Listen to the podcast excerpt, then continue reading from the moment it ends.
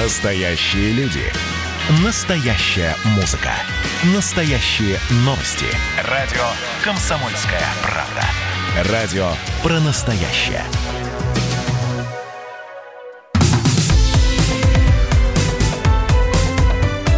Как дела, Россия? Ватсап-страна!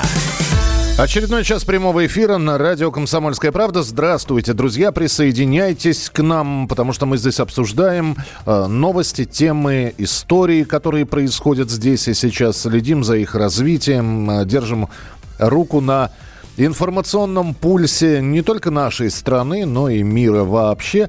Э, ваши сообщения зачитываем э, внимательно, э, изучаем их. Вы можете их присылать не только в текстовом, но и в голосовом формате. 8 9 6 7 200 ровно 9702. 8 9 6 7 200 ровно 9702.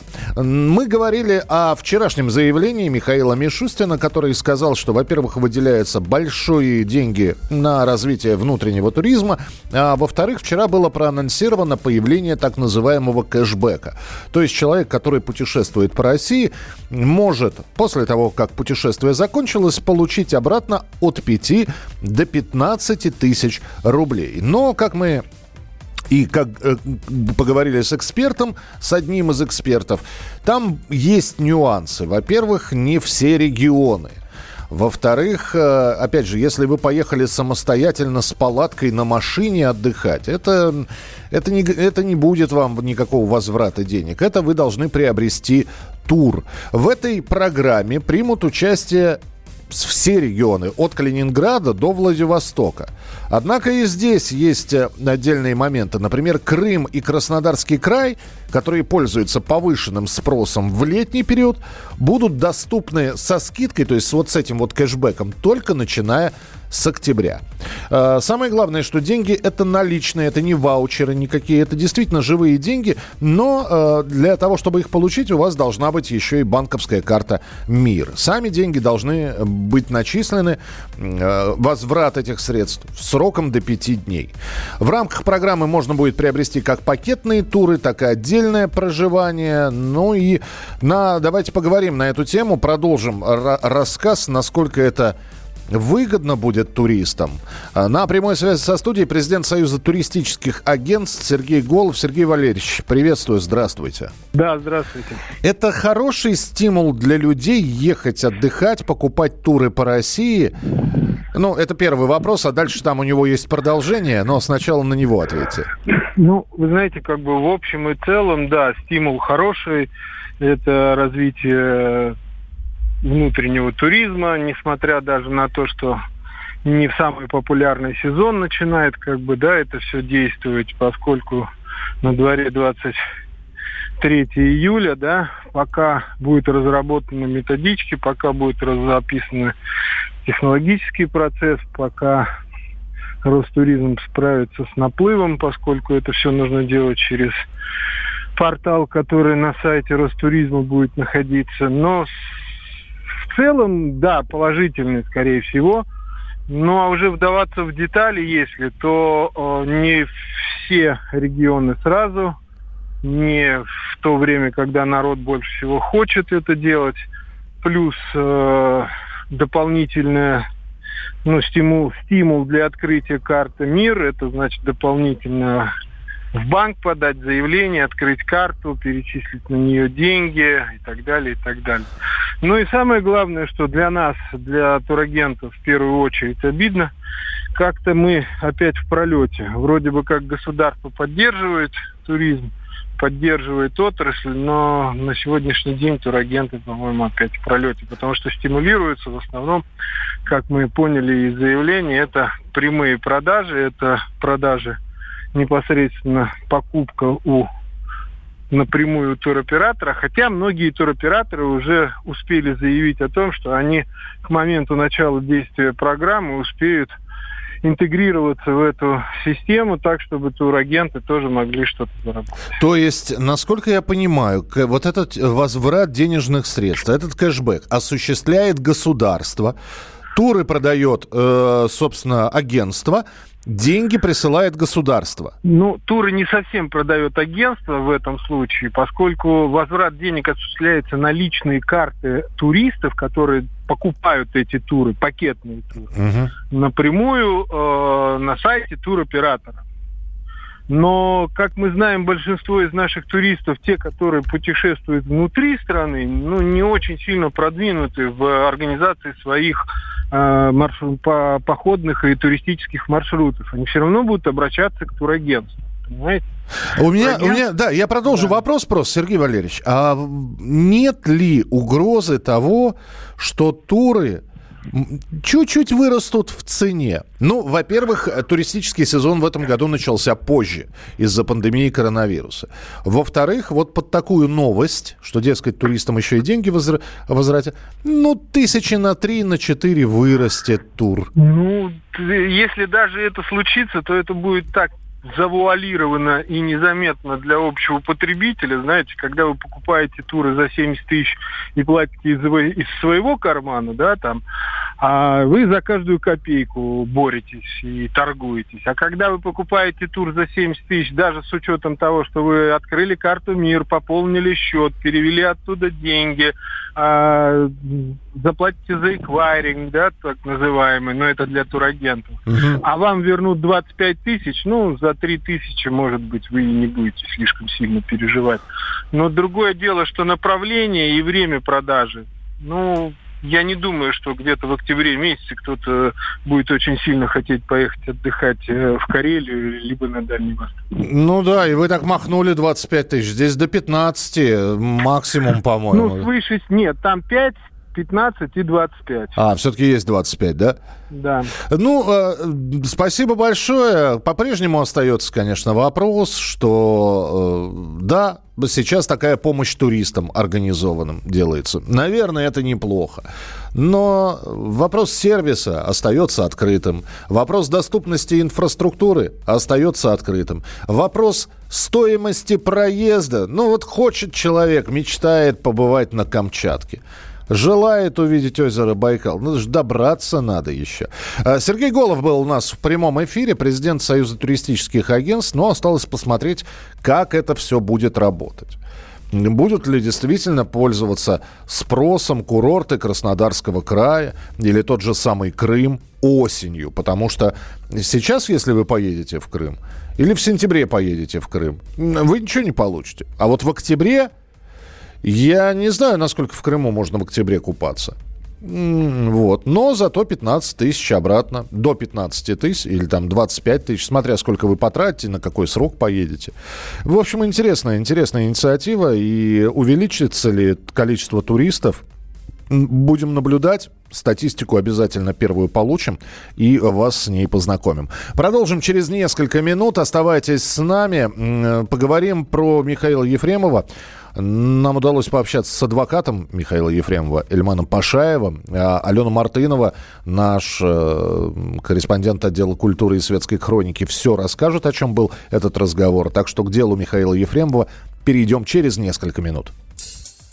Ты сказала, что устала, что не можешь так жить Что каждый день все сначала Ты готова волком выйти В нашем доме нет денег я опять виноват Моя прическа как репейник. Меня не примут даже в ад. Тебе твердят твои подруги Что я немного не в себе Но я убью того, кто скажет Что я не пара тебе!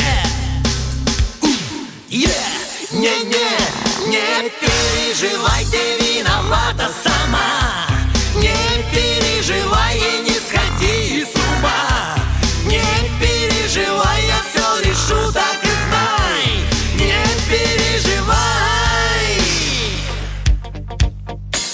Сказала, что не знала обо мне ничего Что ты по жизни попадала, но я круче всего. Ты словно в стае бегемотов от зари до зари На фестивале идиотов. Я был бы членом жюри Тебе твердит твоя мамаша, что не везет тебе в судьбе. Но я убью того, кто скажет, что я не пара тебе. Yeah! Не-не, не переживай, ты виновата сама Не переживай не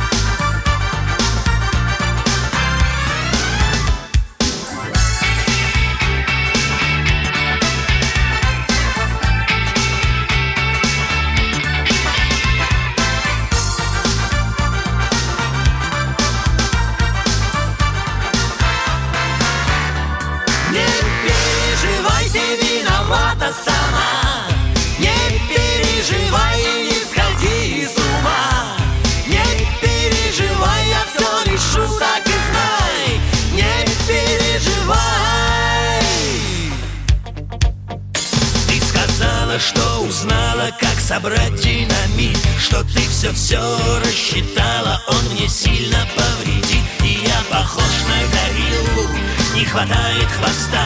Меня, наверное, при рождении уронили с моста. И прихожу я на свидание по водосточной трубе. Но ты убьешь того, кто скажет, что я не пара тебе! Не-не, не переживай, ты виновата сама Не переживай и не сходи с ума Как дела, Россия? Ватсап-страна! Итак, друзья, прямой эфир, и мы сейчас э, к делу Михаила Ефремова, которому предъявлено обвинение в нарушении правил дорожного движения, которое повлекло по неосторожности смерть человека, и все это находил, э, было совершено в состоянии опьянения. Грозит сейчас актеру театра и кино от 5 до 12 лет колонии. Ну и, собственно, Теперь будем ждать. Э, Суд по делу Ефремова начнется 29 июля. Решать судить артиста будет звездная, ну, как ее называют сейчас в средствах массовой информации, судья Елена Абрамова. Именно она приговорила к реальным срокам футболистов Дебаширов Кокорина и Мамаева, а также отправила за решетку полковника-миллиардера Захарченко. Что же касается самого Ефремова, то по сообщениям родственников он не пьет, читает очень много и даже начал писать. Я не знаю, что это. Мемуары, книга воспоминаний, дневник, стихи. Э, 29 июля, то есть на следующей неделе, предварительные слушания будут проходить в закрытом режиме. А корреспондент отдела культуры и светской хроники «Комсомольской правды» Алена Мартынова пообщалась с адвокатом Михаила Ефремова, Эльманом Пашаевым. Они, во-первых, достаточно популярный, ну, Михаил Ефремов, понятно почему, а Эльман Пашаев, он уже сделал ряд заявлений, которые цитировались очень много, очень часто, довольно странных заявлений. Э, На попытке прояснить их, э, Пашаев говорил, все узнаете в суде. Ну вот Алена поговорила с Эльманом, а о чем поговорила, мы узнаем через пару секунд. Дорогая редакция. Ален, привет. Михаил, привет. Всем добрый день. Э, Ален, я сейчас э, спрошу абсолютно такой вопрос, который, может быть, он неожиданен, но для многих, кто смотрел выступление и заявление Эльмана Пашаева, он очень плохо говорит по-русски. Э, Или, Есть- и- или есть такое, да. есть такое, да? Но хорошо, это, это все, это маленькая такая ремарка была. О чем, о чем удалось э, поговорить, что удалось выведать? Э, Ну, э, на самом деле, конечно, я называю его не Эльман, а Эльман, мне так э, кажется правильнее. Ну, в общем, Эльман хранит такую интригу. Он уже несколько раз пообещал, что в суде нас ждет буквально сенсация, которая порвет эфир. Видно, что такие заявления доставляют ему огромное удовольствие, чувствует он себя человеком очень медийным. Но, тем не менее, он рассказал, что, несмотря на то, что вот это первое слушание, оно пройдет в закрытом режиме, дальше он будет настаивать, чтобы э, процесс над Ефремовым был максимально открытым, чтобы допускали прессу, потому что они очень хотят установить истину. И если вдруг э, будет доказано, и Ефремов поймет, что он действительно виноват, он, конечно, будет готов понести наказание. На что, собственно, я задала резонный вопрос, а как он может не знать, виноват он или нет? Как это вообще возможно? Ну, и адвокат говорит, ну он же был э, совершенно пьян в стельку, и он, в общем-то, ничего не помнит. Поэтому может быть все, что угодно, и э, картину происшествия, все детали будут восстанавливать как раз-таки в суде. Не, и я если... знаю, конечно, таких людей, которые закрывают глаза и считают, что во всем мире при этом наступила ночь. То есть я был пьяный, я ничего не помню, значит, ничего не было. Ну, такая, знаете, странноватая позиция, Ален. Ну, ты понимаешь, э, я тоже задаю прямой вопрос. А что вы будете э, доказывать, что был другой человек за рулем? Да, ведь была же такая версия. Но это все, естественно, не разглашается. И вроде бы доказывать, что другой человек был за рулем, э, сторона защиты не собирается. Но понимаешь, как говорит адвокат Пашаев, что я человек очень опытный. У меня одновременно студил в производстве и в аналогичном деле с двумя трупами я уже, значит, добился освобождения. Поэтому и в деле Ефремова он настроен исключительно на оправдательный приговор. А, Скажи мне, Алена, а ты, э, ну давай, Эльман, да, Эльман Пашаев, а ты изучала его биографию? Сколько дел выигрышных, сколько про, про, проигрышей было? А, действительно ли удалось там отстоять справедливость или доказать невиновность человека? Ты знаешь, биография у него очень богатая, и он, собственно, сам этого не скрывает. Он трижды был лишен адвокатского статуса, когда на него жаловались оппоненты. Он говорит, что он э, решает, решает дела очень многих известных людей, но у него в договоре всегда под, э, прописан пункт, чтобы, значит, СМИ об этом не узнали. Потому что это якобы очень влиятельные бизнесмены, политики, даже звезды шоу-бизнеса. Но про одно дело его известно точно, и оно достаточно ярко говорит э, о самом Эльмане Пашаеве.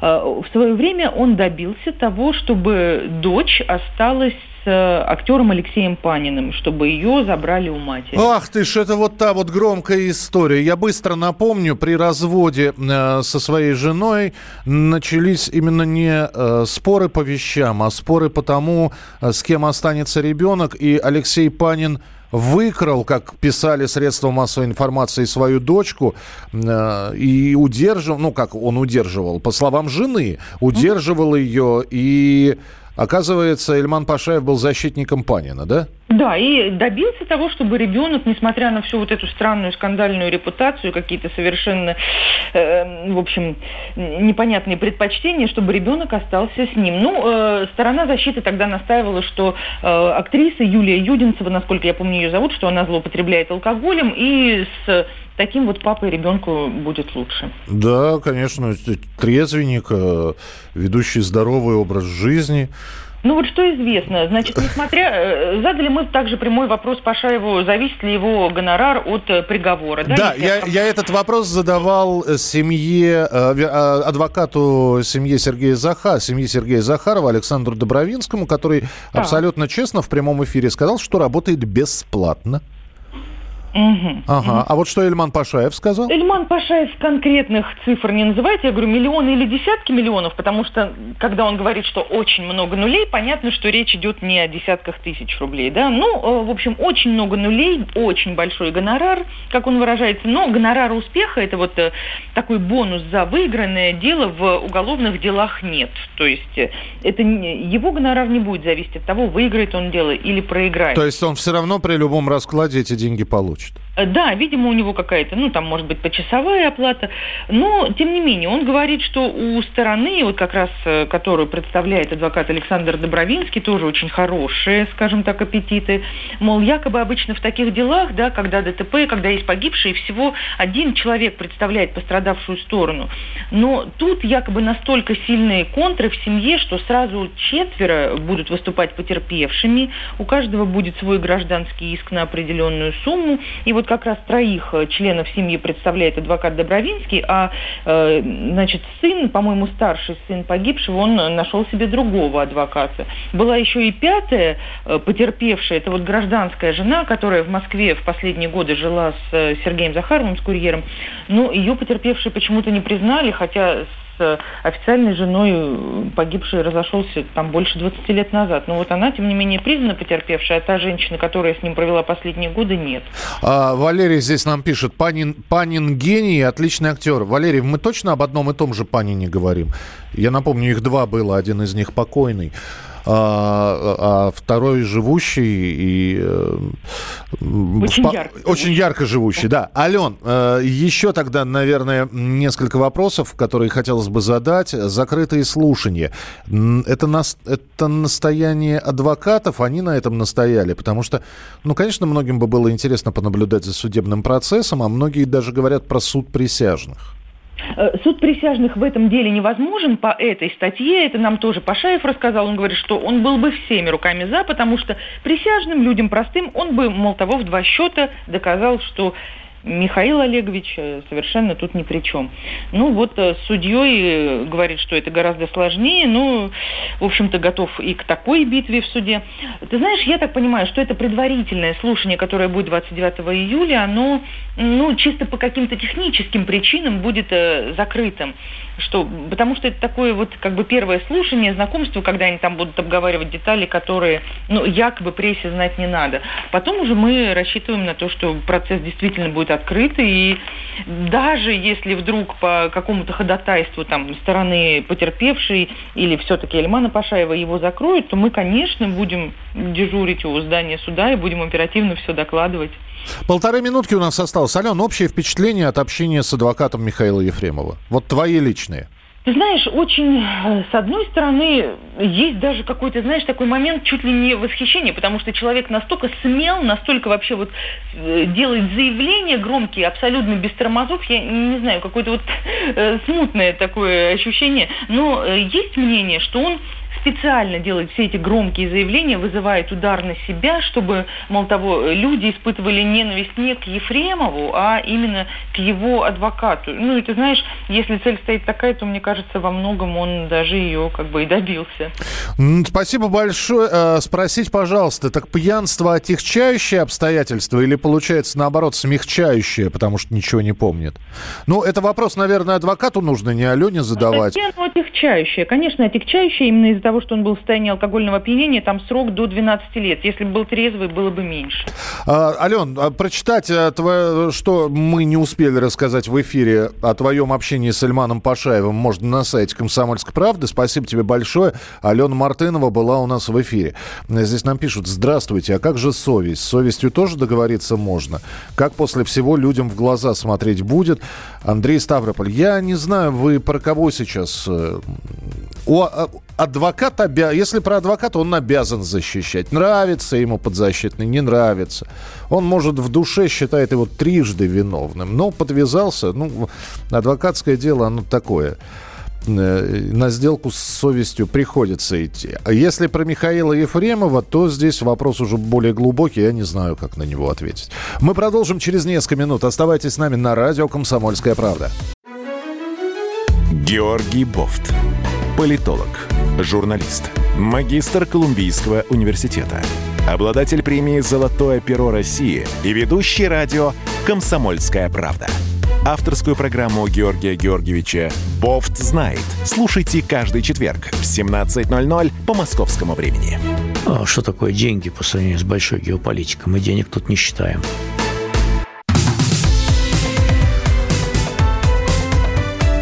Как дела, Россия? Ватсап-страна!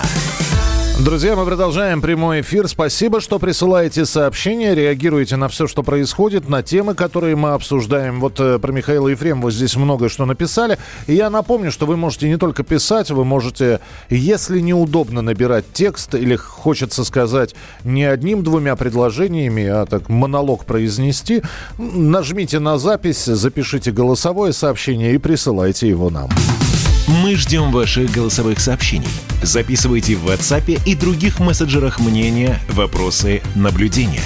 Всем вашим аудиопосланиям найдется место в нашем эфире.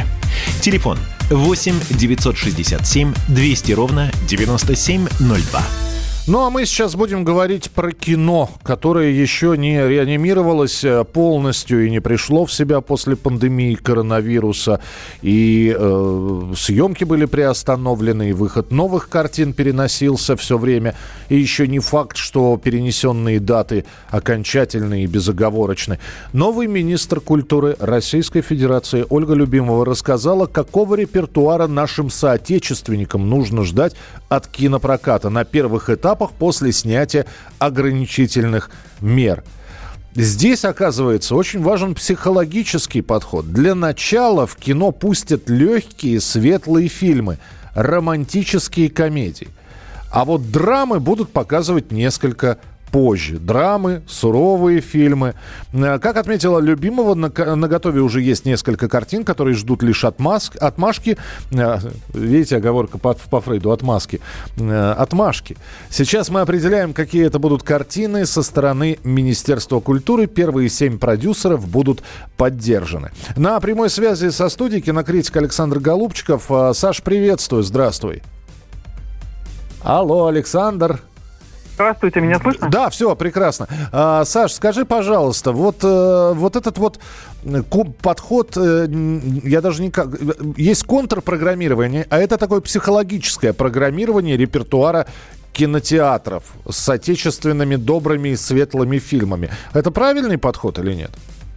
Ну, подход, наверное, правильный. Другой вопрос, что э, легких и светлых комедийных картин у нас – последние годы снимается все меньше и реже, и дело тут вовсе не в том, что жизнь наша стала суровой, а скорее наоборот. Комедийный жанр э, прочно обосновался на телевидении, а сборы э, картин этого жанра, э, к сожалению, стали, ну, там, за редким исключением типа «Холопа», эти ленты перестали себя как-то оправдывать в прокате. И э, да, сейчас будет выш, э, выпущена «Красотка в ударе» с Юлией Александровой. Э, Подожди, ну давай на, на, на вскидку я тебе скажу. «Холоп» ты назвал, там «Бабушка легкого поведения». Конечно, преснопамятная «Горько», «Горько 2». Ну, э, Самое... «Горько», «Горько» Горько-горько 2 были давно, и потом, это действительно выдающиеся картины, mm-hmm. но они достаточно многобюджетные. А, тот же самый «Неидеальный мужчина» с Юлией Александровой, это вот последний фильм по сценарию а, Жора Крыжовникова, который выходил. А, но это, это реально картины, которые мы выделяем. Да, в год выходит 2-3 действительно кассовые картины, но для того, чтобы заполнить репертуар, этих картин должно быть 52 в год. Это только комедийные, это только вот чтобы они выходили там условно каждую неделю по одной или хотя бы через неделю по паре. А у нас сейчас такого потока нет, потому что слишком э, просто стало включить телевизор, посмотреть какое-нибудь комедийное шоу бесплатно, и нет смысла за какую-то комедию идти э, платить э, как бы деньги, идти в кино. Слушай, ну Поэтому... давай тогда еще поговорим об одной да. теме. Хорошо, можно ставить, допустим, у нас достаточное комеди... количество российских комедий. Хороших, плохих, это другая история. Ну, есть.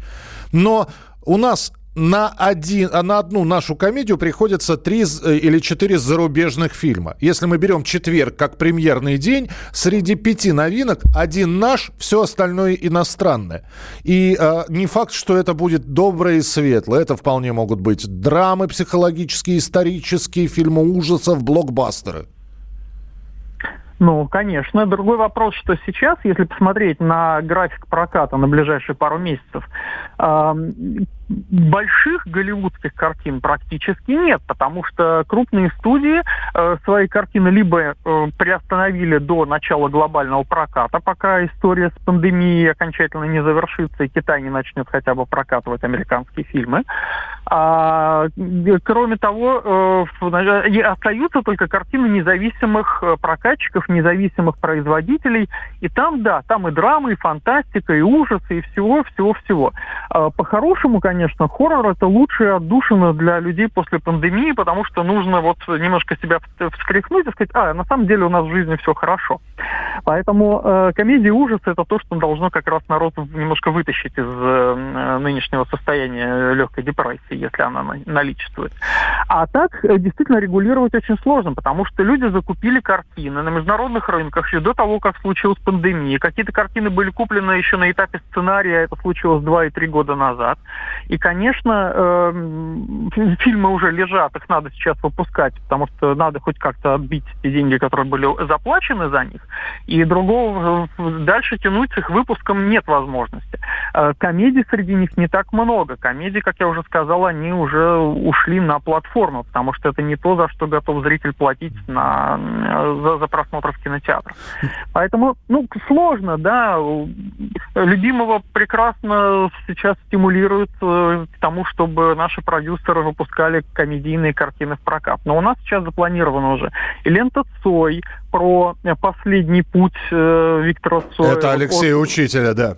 Да, то есть все, что произошло после э, аварии на э, шоссе и, соответственно, до вот, вот последней, реально отправления в последний путь. Это совсем не комедия.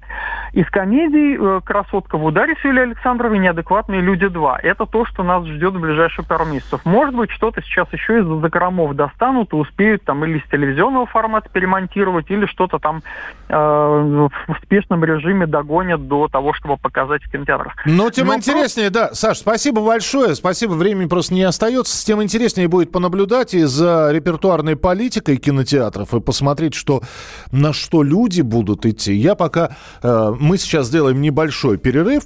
Я хотел бы у вас спросить, товарищи слушатели. Наверняка ведь... Э, какими-то вечерами вы садитесь перед экранами телевизоров, либо скачанные фильмы, либо приобретенные там фильмы, либо бесплатные из торрентов. Какие жанры вы сейчас смотрите? Что преобладает? Действительно вы сейчас больше упираете на комедии? Или кто-то начал, вдруг подсел на фильмы ужасов. Вот моя коллега сейчас идет по коридору, там э, европейские сериалы – вовсю смотрится фактически каждый день. Именно не американский, а европейский сериал. А что предпочитаете вы? 8 9 6 7 200 ровно 9702. Напишите, пожалуйста. 8 9 6 7 200 ровно 9702. Поднимались Иваны, ни свет, ни заря уходили. Иваны в небеса да в моря, по лучам ослепительной юной звезды на могилах Иванов чернеют кресты, гармош, ака, балалайка, им на запад, а нам на восток. Наливай, наливай-ка, душа, как решето. Душа, как решето. Пели песни Иваном шальные ветра В каждом доме Ивана встречала сестра. Принимали Иваны боевые сто грамм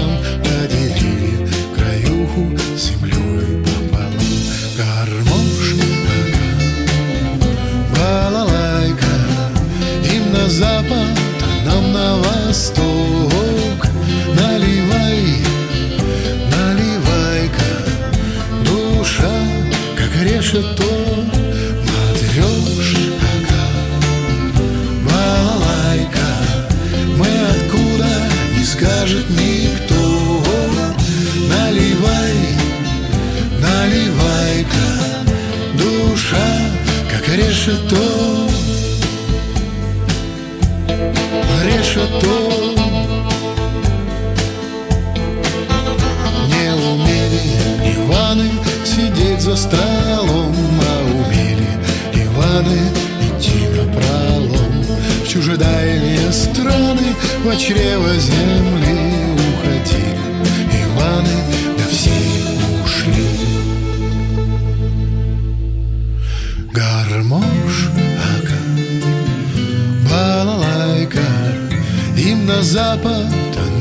восток. Наливай Наливай-ка, душа, как решето, Матрёшка, ага, балалайка. Но, может, и есть где-то кто, Наливай, наливай-ка, Душа, как решето,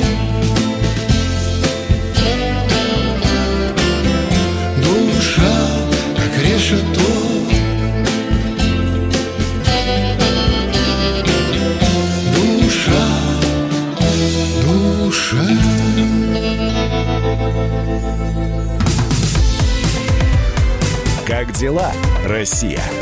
Ватсап-страна!